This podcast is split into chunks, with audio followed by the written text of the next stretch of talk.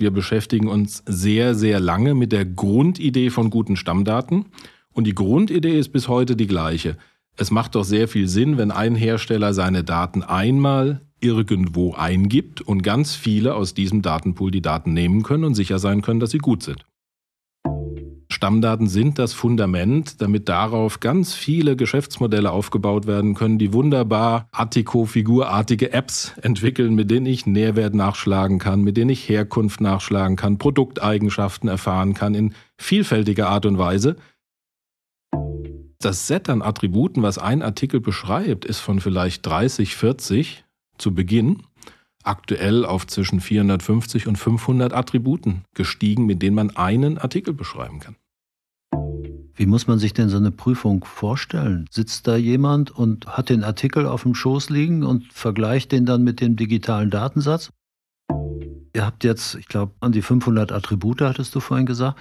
Wer legt denn da jetzt eigentlich fest, welche Attribute sozusagen der Standard sind?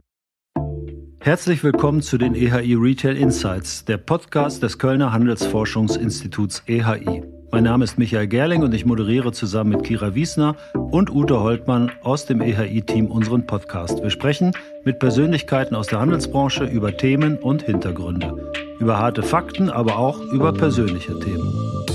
Bevor ich unseren heutigen Gast vorstelle, möchte ich mich bei unserem Supporter des Monats bedanken, Glory. Glory ist ein weltweit führender Anbieter von Lösungen für die Bargeldverarbeitung sowie damit verbundener Serviceleistungen. Die Systeme gestalten das Cash-Handling am POS effizient und sicher, vom klassischen Kassentresen bis zum Self-Checkout. Die Optimierung von Prozessen steht auch bei unserem heutigen Gesprächspartner ganz hoch auf der Agenda. Wir begrüßen heute Thomas Fell. Thomas Fell ist Geschäftsführer der GS1 Germany oder, wie es auf seiner Visitenkarte steht, Lead GS1 Germany. Wir alle kennen die Barcodes, die heute auf fast allen Produkten der Konsumgüterindustrie auf der ganzen Welt zu finden sind. Der Barcode bringt die Nummer verschiedener Artikel in eine maschinenlesbare Form. Die GS1 ist eine weltweite Organisation, die sicherstellt, dass dieses Nummerierungssystem überall überschneidungsfrei funktioniert. Dies ist das Kernprodukt der GS1, aber die Gesellschaft ist in vielen anderen Bereichen aktiv. 1974 wurde in einem Supermarkt zum ersten Mal ein Barcode gescannt. Dies war der Beginn des automatisierten Kassierens und der Anfang der Erfolgsgeschichte von GS1. Der maschinenlesbare GS1 Barcode mit der enthaltenen GTIN ist mittlerweile der universelle Standard im globalen Warenaustausch und wird 6 Milliarden Mal täglich auf Produkten gescannt. Die Standards von GS1 sind die globale Sprache für effiziente und sichere Geschäftsprozesse, die über Unternehmensgrenzen und Kontinente hinweg Gültigkeit hat. Als Teil des weltweiten Netzwerks entwickelt die GS1 mit ihren Kunden und Partnern gemeinsam marktgerechte und zukunftsorientierte Lösungen, die auf den Unternehmenserfolg unmittelbar einzahlen. Zwei Millionen Unternehmen aus über 20 Branchen weltweit nutzen heute diese Sprache, um Produkte, Standorte und Assets eindeutig zu identifizieren, um relevante Daten zu erfassen und um diese mit Geschäftspartnern in den Wertschöpfungsnetzwerken zu teilen. GS1, The Global Language of Business. Die GS1 wurde übrigens vom EHI gemeinsam mit dem Markenverband gegründet. Hallo Thomas, herzlich willkommen im EHI Podcast Studio hier in Köln. Im EHI warst du ja schon oft in unserem Podcast Studio, hast du heute aber Premiere, richtig? Das ist absolut richtig, Michael, und vielen Dank, dass ich in eurem Podcast sein darf. Und nicht nur bei dir, Podcast-Premiere, generell Podcast-Premiere oh, für mich. Oh, da habe ich auch schon was gehört und ich glaube, die Gläser haben schon geklingelt. Das feiern wir dann nachher, wenn wir uns schön und ausführlich unterhalten haben. Ja, wir starten unsere Gespräche immer mit einer kurzen Runde Spontanität. So zwei Begriffe, auf die du kurz antworten kannst oder auch Satzanfänge, die du vervollständigen darfst. Und ich leg mal gleich los mit Stadt oder Land. Oh, das kriege ich gut hin. Ich bin Dorfkind, ganz klar Land. Aber ich hoffe, in Köln fühlst du dich auch wohl. Ist ein großes Dorf, ja.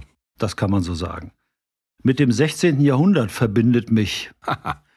ja, das 16. Jahrhundert war sicherlich mit Renaissance und Reformation eins der schillerndsten Epochen der Menschheit, in der ganz viel Aufbruch Neues stattgefunden hat, dass sich Menschen aufgemacht haben zu neuen Ufern in Kunst, Kultur, Wissenschaft. Aber ich glaube, deswegen fragst du nicht. Ich habe das große Glück, in, in der Pfalz in einem Häuschen zu wohnen, das 1548 erbaut wurde. Und das macht ein bisschen demütig, wenn man weiß, dass da schon 20 Generationen vorher mindestens gewohnt haben und gelebt und gelitten und sich gefreut haben. Das macht demütig, in so einem Haus zu wohnen, auf jeden Fall, und ist aber auch sehr, sehr schön. Und wahrscheinlich von der Bauweise sogar sehr nachhaltig.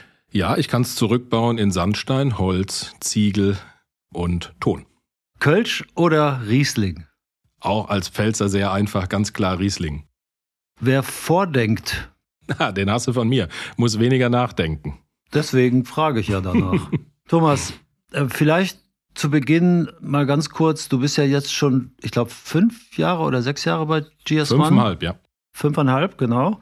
Und ähm, du hast vorher ja schon viel mit der Retail-Branche zu tun gehabt. Vielleicht erläuterst du uns mal ein bisschen so deine Stationen, die dich dann am Ende zu GS1 geführt haben. Stationen waren das gar nicht so viele, Michael, und die meisten hast du auch begleitet.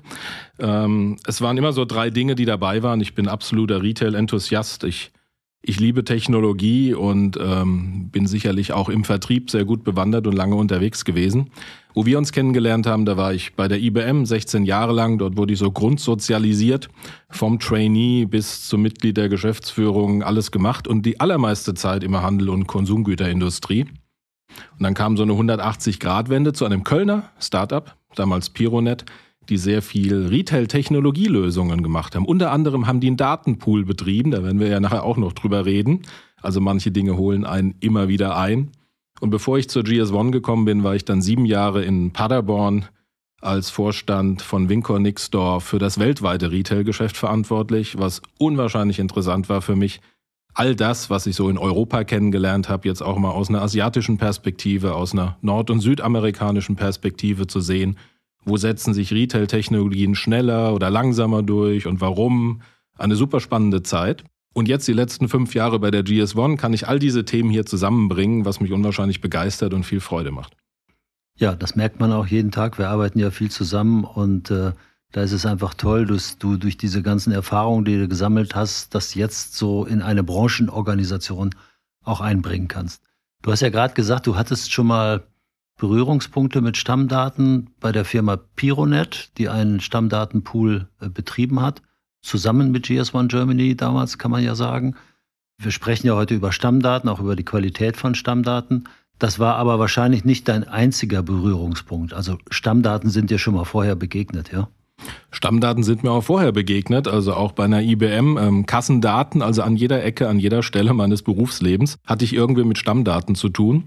Und ich kann meiner Überraschung nur Ausdruck verleihen, als ich bei der GS1 begonnen habe, zu sagen, das ist immer noch ein großes Thema, noch nicht gelöst. War sehr spannend zu sehen. Und wir haben es bis heute, glaube ich, noch nicht abschließend gelöst, aber da werden wir ja gleich ein bisschen drüber reden. Ja, und man hat natürlich auch an der, an der Kasse, ne, da, wenn man mit Kassengeschäft zu tun hat, wenn, wenn da irgendwas bei den Stammdaten nicht stimmt, dann merkt man, glaube ich, auch manchmal, es kann ganz verheerende Auswirkungen haben.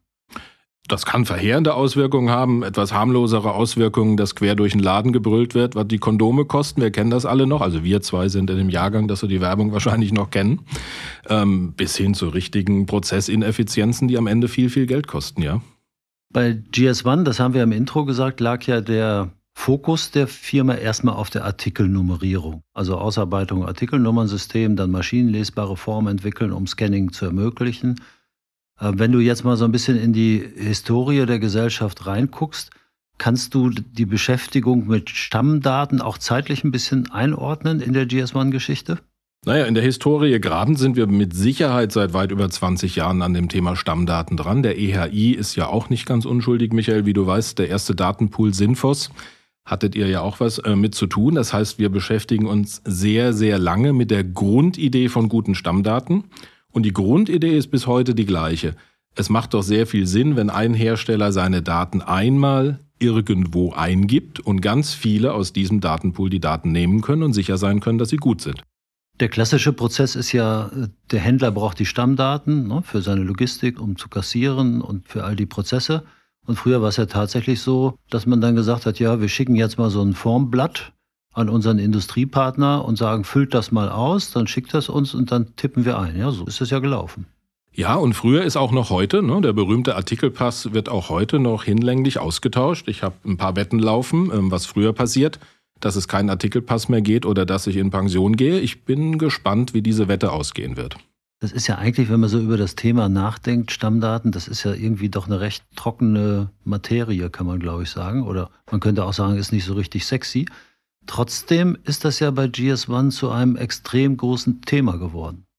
Ja, und dafür gibt es auch einen Grund, Michael. Wir, wir waren ja beide oft in New York. Und wenn du so auf der Lexington Avenue entlangläufst und das Chrysler Building hochschaust und siehst dann das schillernde, in der Sonne schillernde Dach und die Art Deco-Figuren, die da flügelartig sich ausbreiten und du siehst die Menschen, die da staunend hochgucken sagen, toll, beeindruckend. Ich habe da noch niemanden gesehen, der davor steht und sagt, Mensch, ein geiles Fundament, dass das alles hält. Und das sind Stammdaten. Stammdaten sind das Fundament, damit darauf ganz viele Geschäftsmodelle aufgebaut werden können, die wunderbar Artico-figurartige Apps entwickeln, mit denen ich Nährwert nachschlagen kann, mit denen ich Herkunft nachschlagen kann, Produkteigenschaften erfahren kann in vielfältiger Art und Weise. Aber im Kern das Fundament sind, sind gute, richtige, qualitativ hochwertige Stammdaten. Ja, das erschließt sich, ja. Also am Anfang war es immer tatsächlich so, man hat nur dran gedacht, was brauchen wir denn zum Kassieren oder für die Logistik. Und jetzt geht das tatsächlich bis in die Konsumenten und deren tägliche App-Anwendungen rein. Sehr interessant. Gucken wir mal auf die GS1 heute. Was bietet ihr heute im Stammdatenumfeld an? Als GS1 bieten wir eine Reihe von Lösungen an, seine Stammdaten zu generieren, in der Qualität zu sichern und mit anderen Unternehmen zu teilen. Zusammen mit unserem Tochterunternehmen Atrify betreiben wir das ähm, sehr stark für Handel und Konsumgüterindustrie, aber auch für die Healthcare-Industrie. Und die Facette, die jetzt im Zeitablauf dazu kam und immer wichtiger wird, ist, die Daten nicht nur zu haben, sondern auch sicher zu sein, dass die Qualität exzellent ist Exzellenz in der Form, dass ich sie ohne weitere Prüfung als Empfänger in meinen eigenen Systemen weiterverwende und darauf auch vertraue, dass diese Daten stimmen. Und da investieren wir die letzten Jahre sehr viel Zeit, Energie und Mühe mit Handel und Industrieunternehmen gemeinsam, das zu erreichen. Okay, also das eine ist Pool, habe ich verstanden. Also ihr sammelt die Daten bei der Industrie ein, stellt sie in eine Datenbank, Pool, und der Handel oder andere Nutzer können die Daten dort abrufen. Das zweite Thema ist die Qualitätssicherung, ne? dass das, was im Pool drinsteht, auch richtig ist. Bleiben wir erstmal beim Pool. Hört sich ja irgendwie nach einem ziemlich monopolistischen System an. Also stellt man sich vor, wenn einmal an einer Stelle auf der Welt alle Daten gespeichert sind, dann braucht es keinen zweiten Pool. Ist das heute so? Das ist nicht so. Das ist ein Zusammenschluss von heute, wenn ich es aus dem Kopf richtig weiß, 47 Pools weltweit, wovon wir einer sind. Und die Vereinbarung, die vor fast schon 20 Jahren darüber geschlossen wurde, ist, dass jeder Pool mit dem anderen Pool sich austauschen kann. Das nennt sich GDSN, Global Data Synchronization Network. Man hat also eine Vereinbarung getroffen, in welchen Formaten man Daten austauschen kann, sodass alle 47 Pools miteinander weltweit reden, Daten austauschen, empfangen können und ausleiten können. Und damit ist auf der einen Seite Wettbewerb gewährleistet, damit ist gewährleistet, dass landesspezifische Dinge adressiert werden können. Damit ist aber auch gewährleistet, dass man global in einer Sprache und Nomenklatur miteinander redet, was ein Riesenasset ist. Wenn ich jetzt ein Anbieter bin, ein Konsumgüterhersteller, sitze in Nordamerika, heißt das dann, ich stelle meine Daten nur einmal in einen Pool ein und die Händler auf der ganzen Welt können aus verschiedenen diesem System GDSN angeschlossenen Pools abrufen. Genau so ist es. Oh, gute wenn's, Lösung. Wenn es nicht erfunden wäre, müssten wir es erfinden. Absolut, hört sich sehr gut an. Sprechen wir vielleicht mal über so einen Datensatz. Ein Artikel wird ja durch viele Felder oder Attribute oder wie man es immer nennt, beschrieben. Wie müssen wir uns das eigentlich vorstellen? Wie viel sind das? Sind das 10, 15, 20, 10.000? Wie viele Eigenschaften hat eigentlich so ein Artikel? Eine super spannende Frage, Michael. Wie viele Eigenschaften hat ein Artikel? Im Zeitablauf auf jeden Fall mal immer mehr. Als wir begonnen haben vor 20 Jahren, ging es darum, logistische Informationen zu sammeln. Wir erinnern uns, die Älteren unter uns, das Internet gab es in der Form noch nicht, Online-Shopping war noch nicht so verbreitet wie heute. Die Stammdaten bezogen sich maßgeblich auf logistische Daten. Und dann kamen eben immer mehr zusätzliche Anforderungen dazu. Im Business-to-Business-Handel, was brauche ich für Attribute zu dem Artikel? Beschreibungen des Artikels selber, weil ich es eben für den Online, für die Online-Vermarktung brauche. Das war früher völlig unerheblich. Der Artikel lag ja physisch im Regal. Ich konnte ihn mir als Kunde angucken. Wenn ich jetzt online verkaufe, muss ich den Artikel komplett beschreiben in all seinen Eigenschaften. Vor ein paar Jahren kam sehr stark das Thema Nährwerte, Allergene dazu an zusätzlichen Informationen. Marketinginformationen. Wir sehen jetzt gerade ganz viele Informationen zum Thema Nachhaltigkeit, zur Beschaffenheit der Verpackung des Produktes. Ist die Verpackung rezyklierbar? Social-Media-Thematiken kommen dazu. Das heißt, das Set an Attributen, was ein Artikel beschreibt, ist von vielleicht 30, 40 zu Beginn aktuell auf zwischen 450 und 500 Attributen gestiegen, mit denen man einen Artikel beschreiben kann. Unfassbar. Und wenn ich das jetzt Any-to-Any -any mit Artikelpässen machen möchte, hm, viel Spaß. Jetzt stellt man sich ja vor, also wenn es da sozusagen eine klare Beschreibung gibt von den Attributen und man sagt, der Lieferant stellt dann die Daten ein, dann stellt man sich natürlich vor, naja, der Lieferant weiß ja ganz genau, was für Attribute einen Artikel beschreiben, ja, wie viel Salzgehalt, wie viel Zuckergehalt, ne, wie schwer der Artikel ist, welche Abmessungen der hat. Dennoch habt ihr einen Datenqualitätsservice ins Leben gerufen, um das, was sozusagen eingestellt wird in den Pool oder bevor es in den Pool eingestellt wird, nochmal zu prüfen. Braucht es denn sowas wirklich? Ja, das ist jetzt eine ganz spannende Frage, Michael. Jeder würde sagen, ich mache ja keine Fehler. Meine Daten stimmen. Alles, was wir gemeinsam zwischen Industrie und Handel analysiert haben, deutet sehr stark darauf hin und ist auch belegbar, dass da Fehler passieren und gar nicht so wenige Fehler passieren. Und dass ich diese Fehler mit einfachen Regeln unter Umständen auch nicht alle rausfinden kann, dass ich da andere Methoden brauche. Und jeder Empfänger von Daten in der Vergangenheit dazu übergegangen ist, diese alle nochmal zu kontrollieren. Das ist ein enormer Aufwand. Und die Idee, die wir gemeinsam hatten, und das ist ja auch so ein bisschen Wesenskern der GS1, dass wir Dinge, die keiner alleine lösen kann, gemeinsam lösen wollen in der Community. Und das ist so ein Fall, dass wir gesagt haben, wenn wir es jetzt schaffen, dass wir an einer zentralen Stelle einmal prüfen und gewissermaßen wie so ein Siegel vergeben, diese Daten, geprüfte Datenqualität, und dieses Siegel, dieses GS1 DQX-Siegel, Data Quality Excellence, was wir da vergeben, dann ist jeder Empfänger der Daten in der Lage zu sagen, denen vertraue ich. Die sind geprüft, die sind richtig, ich muss sie nicht mehr prüfen, ich kann sie direkt weiterverarbeiten in meinem System. Und das ist ein Rieseneffizienzvorteil am Ende für uns alle und damit auch ein Riesenkostenvorteil für alle. Thomas, bevor ihr diesen Dienst angeboten habt, habt ihr ja sicher auch mal geprüft, wie viele Daten stimmen eigentlich und wie viel sind fehlerhaft.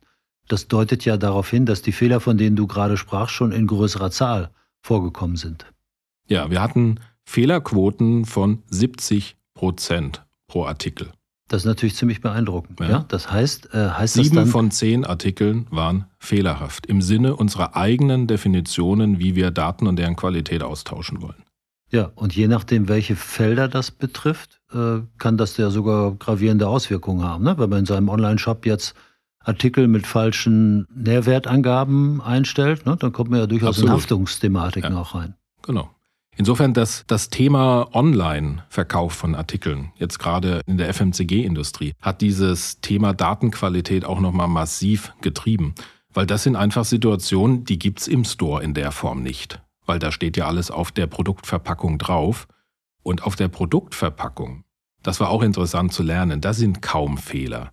Also bevor eine Verpackung in Druck geht, das wird mit wahrscheinlich 25 Augen-Prinzip parallel geguckt, dass alles stimmt und dann wird gedruckt.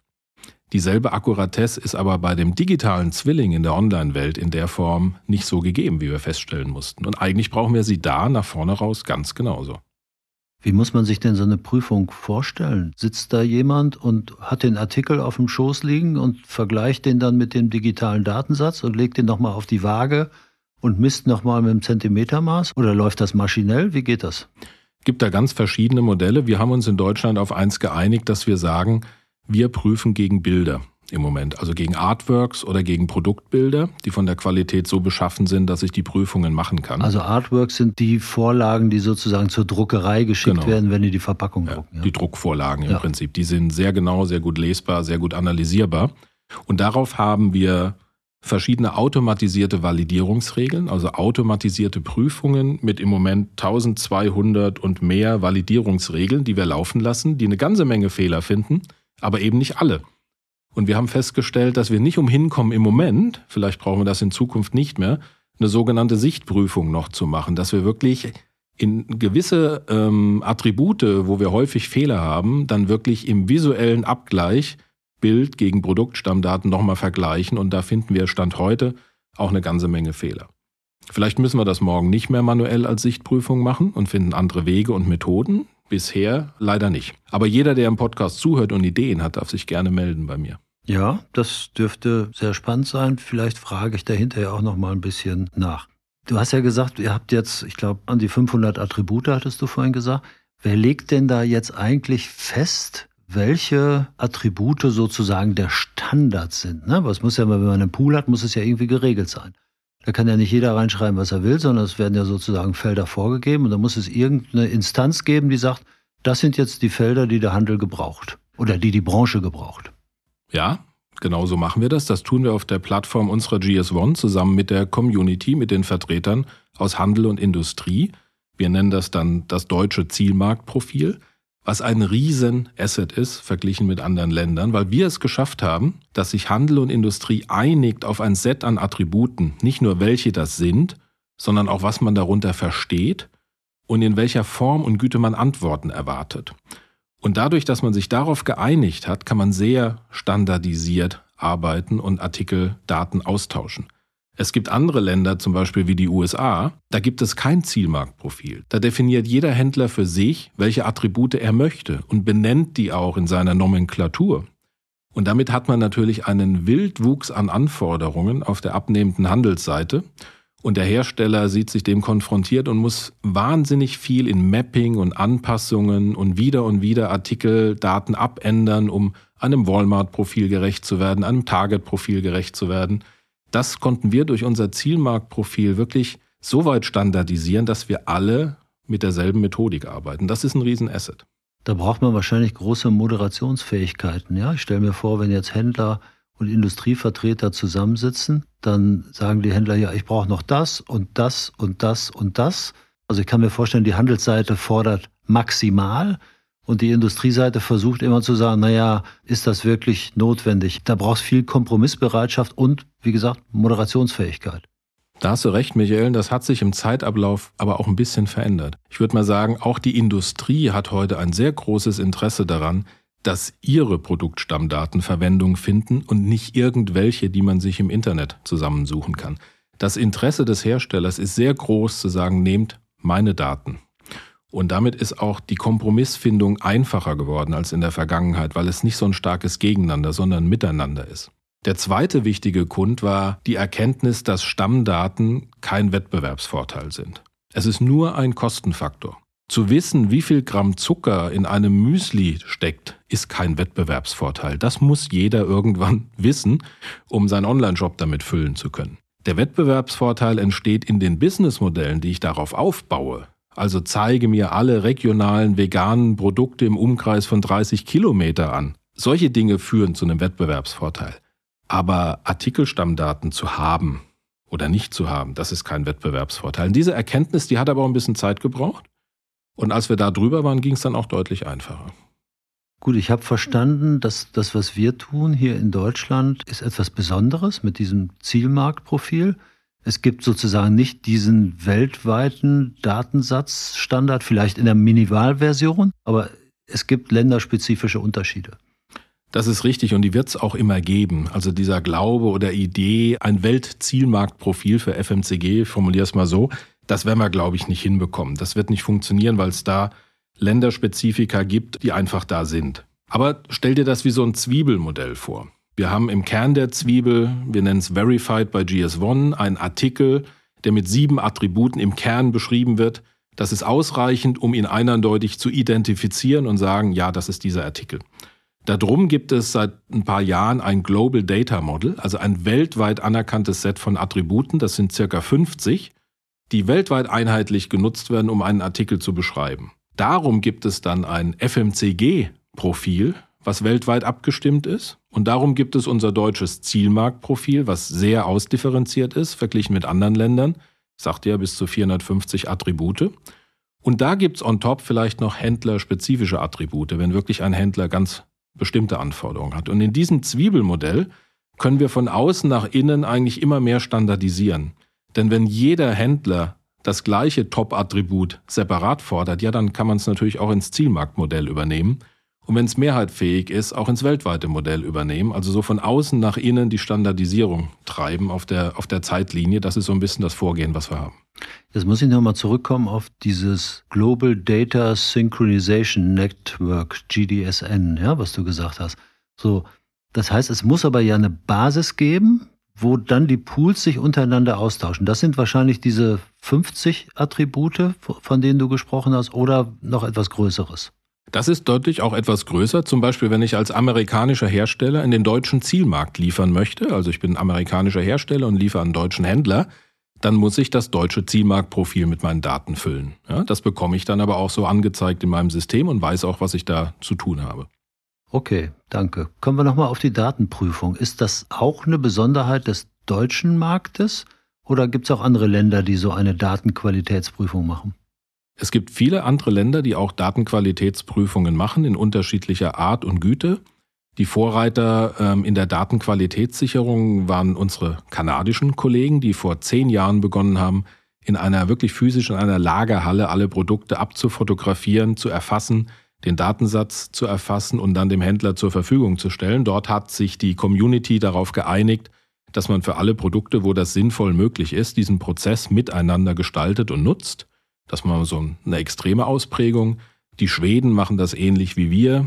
In Holland, in Belgien sind auch ähnliche Datenqualitätssicherungssysteme am Start. Also man hat das nicht nur in Deutschland, man hat das auch in vielen anderen Ländern erkannt, dass qualitative Stammdaten, die vom Hersteller kommen und stimmen, ein echtes Asset sind. Die Frage ist natürlich immer, das ist ja schon ein gewisser Aufwand. Du hast ja gesagt, ihr macht eine automatische und eine manuelle Prüfung, eine Sichtprüfung. Das heißt, das ist ja auch nicht ganz kostenfrei für die Unternehmen, die daran beteiligt sind. Muss man die jetzt irgendwie stark motivieren oder strömen sie quasi wie automatisch in dieses System hinein?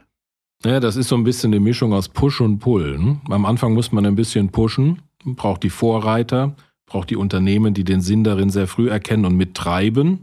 Und wenn man eine gewisse Signifikanz mit dem Thema erreicht hat, die wir mittlerweile ähm, deutlich erreicht haben, wir haben mehr als 440 Unternehmungen, die mit diesem Service mittlerweile arbeiten im FMCG, dann entsteht natürlich auch ein Pull.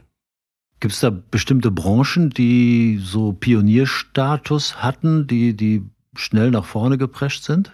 Ja, es gibt so, wenn man, wenn man das ein bisschen in die Sortimente oder Segmente unterteilt, dann sind die alkoholfreien Getränke, die Tiefkühlkost ähm, sicherlich die Vorreiter, wo wir, wir messen das immer ein bisschen, die zehn größten in der Branche. Ne? Ähm, davon nutzen zehn, neun oder acht schon das System. Und das sind das sicherlich die, die am weitesten verbreitet sind mittlerweile, die beiden Segmente. Und könnt ihr heute schon sagen, wie viel Abdeckung ihr im Markt erreicht mit diesem Qualitätsprüfservice? Ja, das kann man jetzt, das sollte man und muss man unterscheiden in Umsatzabdeckung. Ne? Also wir prüfen mittlerweile mehr als 50 Prozent des Umsatzes. Das sind natürlich nicht 50 Prozent der Artikel. Das sind es natürlich weniger, weil wenige Artikel ganz viel Umsatz machen und nach hinten hat man dieses berühmte Longtail-Thema, was man aus dem Retail auch kennt. Das haben wir natürlich auch. Sehr viele kleine Unternehmungen mit weniger Umsatz. Aber 50 Prozent des Umsatzes im deutschen FMCG Food-Near-Food-Bereich wird mittlerweile qualitätsgesichert und geprüft. Und das ist schon mal eine Zahl für sich. Absolut, da kann ich nur gratulieren. Und an der Stelle äh, möchte ich mich auch schon mal bedanken für die tiefen Einblicke, die wir hier äh, gewinnen konnten in das Thema. Ich glaube, das ist für viele tatsächlich so ein Thema, von dem man mal gehört hat, aber was das wirklich in der Ausprägung bedeutet und wie kompliziert das auch alles ist, das in hoher Qualität abzuliefern, schon ausgesprochen spannend. Jetzt fragt man sich natürlich in Zeiten von künstlicher Intelligenz, ist das, was ihr da so macht, eigentlich etwas, was es in zehn Jahren in der Form auch noch geben wird? Oder werden wir irgendwann zu einer komplett automatisierten Prüfung kommen? Ihr würdet euch ja sozusagen mit einem manuellen Service damit selbst überflüssig machen. Das ist mein Ziel. Das wäre schön, wenn wir das erreichen könnten. Und wir sind auch immer auf der Suche und gucken, wo wir die Sichtprüfer durch KI-Instrumente, durch Automatisierung weiter unterstützen können, dass die Sichtprüfung sehr viel schneller geht. Wir können es aber noch nicht komplett ersetzen. Wir machen viel Experimente mit KI-Lösungen, die eben ein Artwork auslesen oder ein Etikett auslesen und dann auch die Daten erkennen. Vielleicht mal allgemein. Man ist ganz gut im Erkennen von diesen Texten und den Daten. Was noch schwierig ist, ist die Übersetzung in die Attribute. Das ist bei Nährwerten noch einfach. Da gibt es irgendeine Form Tabelle und dann steht dann Fettanteil und dahinter x Gramm. Da kann man sehr leicht zuordnen, das ist wahrscheinlich das entsprechende Nährwertattribut. Aber es gibt sehr viele andere Aussagen auf den Produkten. Ähm, Ahrtalquelle, weil hier gerade die Flasche steht. Da würde ich vermuten, das ist der Markenname. Aber wenn dann da steht natürliches Mineralwasser, gut, dann könnte ich auch noch analysieren, das ist wahrscheinlich die Kategorie, in die das gehört. Aber es gibt eben auch andere Aussagen auf so einer Flasche, wo ich dann nicht unbedingt zuordnen kann, in welches Attribut gehört denn das. Und da hilft die KI im Moment noch nicht so gut, aber auch Technologie entwickelt sich exponentiell, hoffentlich in ein paar Jahren deutlich besser. Da sind wir sehr gespannt und experimentieren auch eine Menge damit. Super, wir werden uns das angucken und sehen, wie es weiterläuft. Man kann heute übrigens schon mal, heute früh hat mir ein Kollege ChatGPT gezeigt, ist ja im Moment auch in aller Munde. Wenn man ChatGPT mal fragt, was sind denn die Nährwerte eines Snickers? Dann kommen die da, werden einem angezeigt, ganz interessant. Welche G-Tin hat denn ein Snickers? Dann bekommt man geschätzte 15 G-Tins, weil es gibt ja verschiedene Verpackungsgrößen, Einheiten. Klappt auch schon so ganz gut an der Stelle. Das sind eben alles Daten, die heute aus dem Internet dann irgendwie zusammengezogen werden.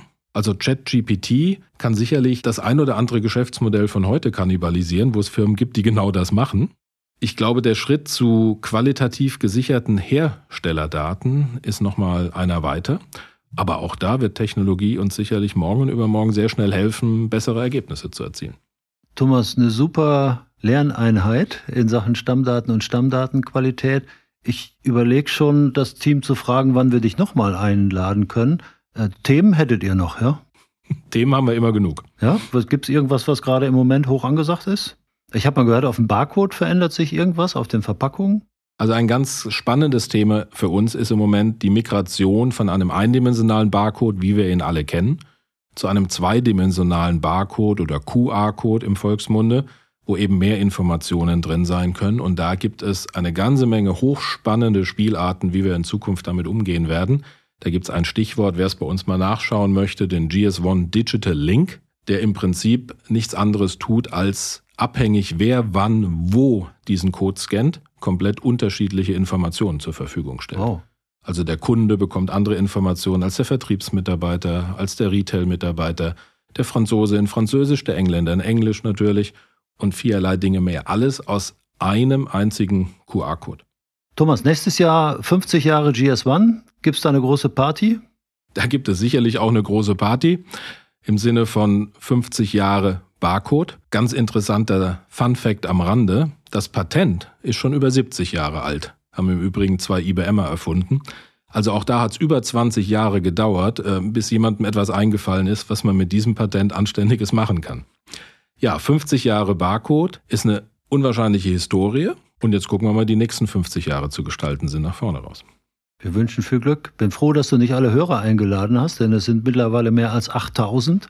Ja, und äh, ich glaube, es wird eine große Party, aber so groß wird sie dann vielleicht doch nicht. Nein, wir gehen ja mit unseren Community-Geldern noch immer sorgsam um. So soll es sein. Thomas, vielen herzlichen Dank für deinen Besuch. Vielen Dank, dass ich da sein durfte und es war mein erster Podcast, aber bestimmt nicht der letzte. Bin auf den Geschmack gekommen. Danke dir. Exzellent, Naturtalent.